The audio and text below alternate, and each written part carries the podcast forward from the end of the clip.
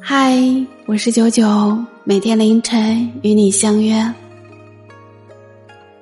这一生中有许多的人朝我走来，然后又匆匆忙忙的消失在人山人海中。那些人与我短暂相交，从开始的不舍，到最后的习以为常，也明白了这是人间常态。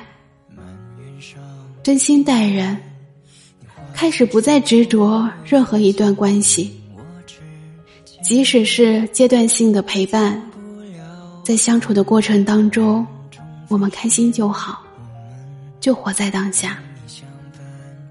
村上春树曾说过：“相遇是安排，分离亦是如此。遇见你是美好，之后便是造化。”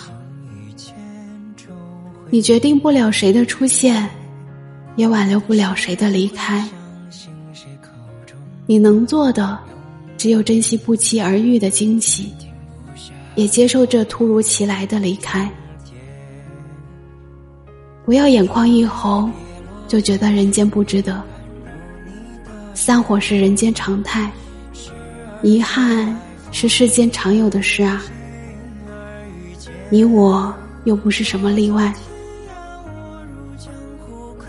要减少不必要的社交，没必要的猜测，没必要的玻璃心，没必要的闷气，没必要的乱想。一味沉淀于过去是毫无意义的，一直看着后视镜是很危险的。开车的时候必须专心的看着前进的方向，已经走过的路。只要时不时的回顾一下就可以了，